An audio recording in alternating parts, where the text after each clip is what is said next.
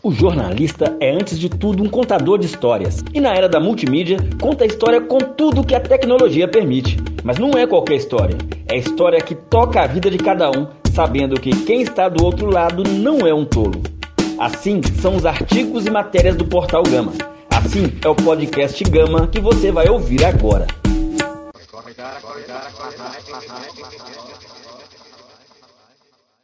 Olá, meu nome é Paloma Chierici e esse é mais um podcast do Portal Gama. Todos os anos, milhares de estudantes que pretendem ingressar em uma universidade pública recorrem à prova do Enem. Atualmente, para conseguir uma boa classificação, além das matérias tradicionais como português, matemática, história e geografia, é preciso conseguir uma excelente pontuação na prova de redação. Nas últimas edições do concurso, os assuntos a serem discutidos no texto foram alvo de crítica e polêmica dos conservadores, abordando temas políticos, sociais e comportamentais como a violência contra a mulher, a intolerância religiosa, a cidadania e a participação social. Não faltaram acusações, principalmente de setores da direita, de que o MEC utilizava um viés ideológico na elaboração das provas. Este ano, com a troca de governo, a redação do Enem virou uma incógnita.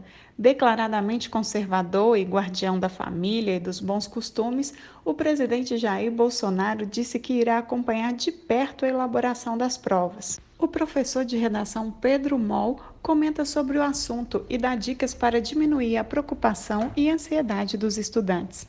O Enem ele costuma abordar não temas muito pontuais, mas recorrentes, né? O que está em pauta nas conversações sociais, na esfera pública, na mídia, nas organizações, na esfera governamental nos últimos anos. Então, o Enem tem esse caráter de, de olhar bastante para os fenômenos sociais que têm ocorrido e de alguma forma afetam o ser humano no contexto brasileiro.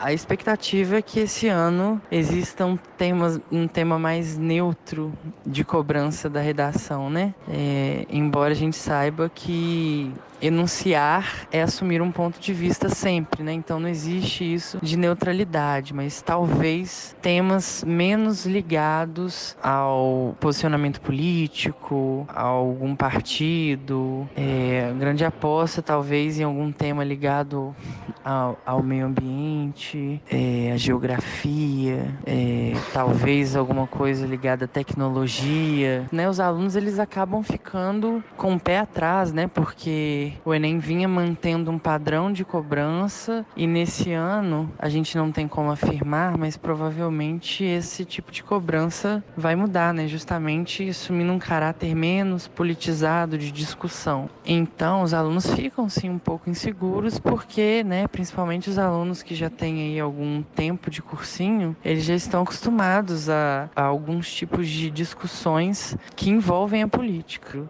Né? Então acho que a maior preocupação não é nem o tema em si, mas essa insegurança pela qual os alunos estão passando.